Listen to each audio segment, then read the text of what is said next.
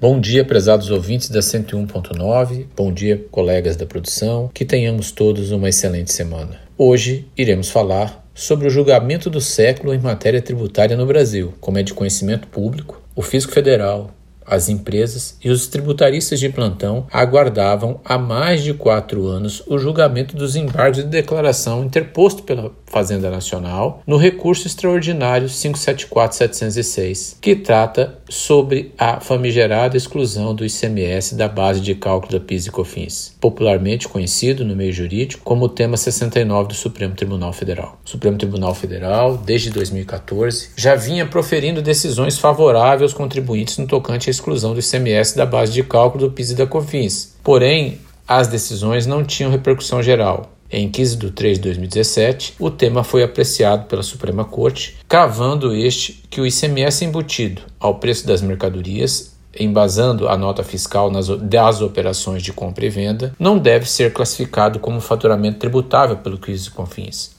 Haja vista a parcela do ICMS embutida ao preço da mercadoria ser de titularidade do Estado e não do contribuinte não comportando receita ao empresário. A partir desse julgamento, restaram duas dúvidas geradas pela própria Fazenda Nacional. A primeira, no tocante ao impacto econômico-financeiro aos cofres da União, gerado pela modulação dos efeitos da decisão, é dizer, o dano econômico causado pela arrecadação inconstitucional faria com que o Supremo Tribunal Federal chancelasse toda a arrecadação indevida, valendo a decisão apenas para o futuro. E a segunda, se o ICMS a ser deduzido do PIS e COFINS é o que foi devidamente recolhido pelo contribuinte, ou seria o ICMS destacado nas operações fiscais, como ocorre na substituição tributária. Esclarecemos que o fenômeno jurídico da modulação de efeitos é uma técnica de julgamento que permite que o Supremo Tribunal Federal confira eficácia póstuma a algum algumas decisões, de forma que esta tenha valor apenas para casos presentes e ou futuros. Numa modulação de tributo inconstitucional, por assim dizer, a arrecadação ilícita realizada até a data do julgamento seria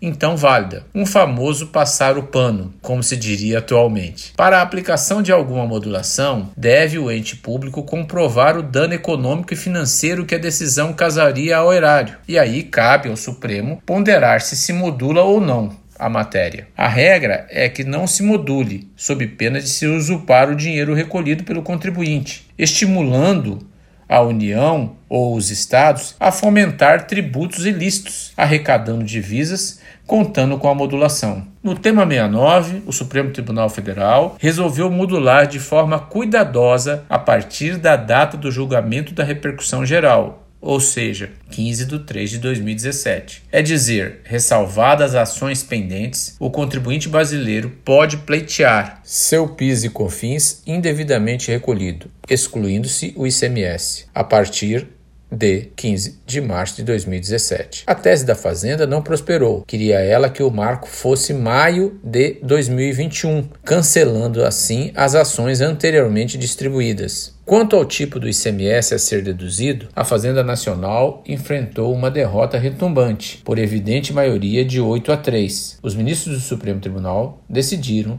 que o ICMS a ser excluído da base de cálculo é o destacado nas notas fiscais, operação por operação, abarcando aí uma gama de destaques do ICMS, ICMS estimativa, ICMS substituição tributária, ICMS garantido e etc., nos quais o contribuinte de direito sofre o destaque do seu fornecedor indústria, como é o caso de bebidas, cigarros, pneus e etc. Assim, o Supremo derruba a malfadada solução interna número 13 da Receita Federal do Brasil, que limitou indevidamente o alcance da decisão do Supremo ao definir que apenas o ICMS recolhido seria o dedutível. Enfim, a tese foi pacificada e a segurança jurídica restabelecida, sagrando-se o contribuinte como grande vencedor da situação. Pensamos que o Supremo, muito embora tenha modulado parcialmente a decisão, agiu com prudência, garantindo direitos fundamentais do contribuinte brasileiro. Colaboraram com a matéria os advogados Pascoal Santulo Neto e Renato Melon.